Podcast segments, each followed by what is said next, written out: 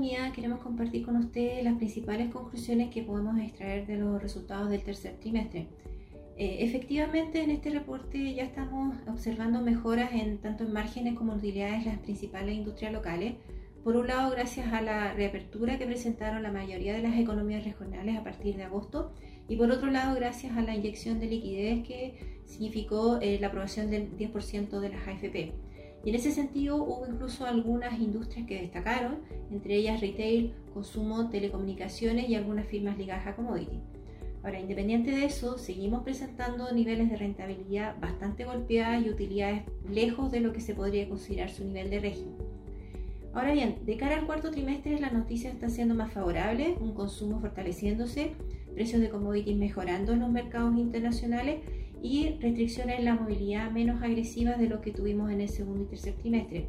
Lo que sumado a un segundo retiro de, los fondos de pensiones, efectivamente podríamos tener un cuarto trimestre con mejores noticias de lo que tuvimos en los reportes previos. Y sobre todo un 2021 que podría retornar a niveles de resultados como los observados en el 2019. Ahora, para eso necesitamos que se cumplan tres factores. Por un lado, eh, un proceso constituyente que siga su curso de manera ordenada.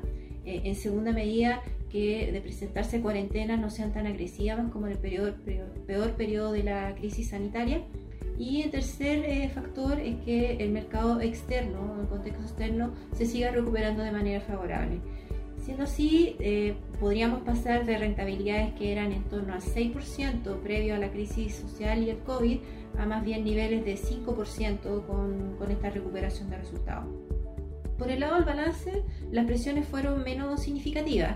Si bien en eh, los últimos 3-4 años las compañías habían aumentado su stock de deuda aprovechando condiciones de mercado para financiar proyectos de inversión, eh, tanto condiciones de tasas como de spread, eh, esto había significado niveles de endeudamiento más o menos máximos de 20 años.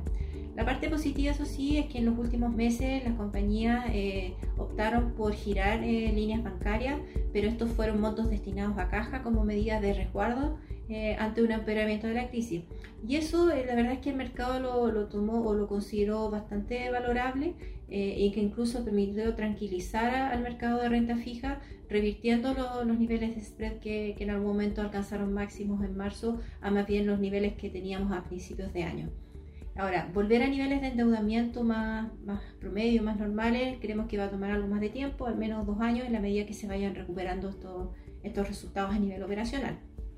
En resumen, eh, tanto la crisis sanitaria como, como, la crisis social, más algunos cambios regulatorios, efectivamente significó un freno en el ritmo que venía mostrando los resultados cooperativos hasta 2018.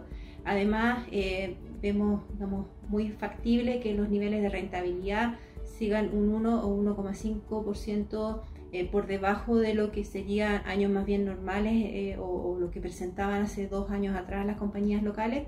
Pero también creemos que eh, eso no significaría que las compañías puedan aprovechar oportunidades de crecimiento. Creemos que hay espacio para una toma de riesgo y en ese sentido también recuperar sus resultados en, los próximos periodos, cosa que obviamente vamos, vamos a estar evaluando.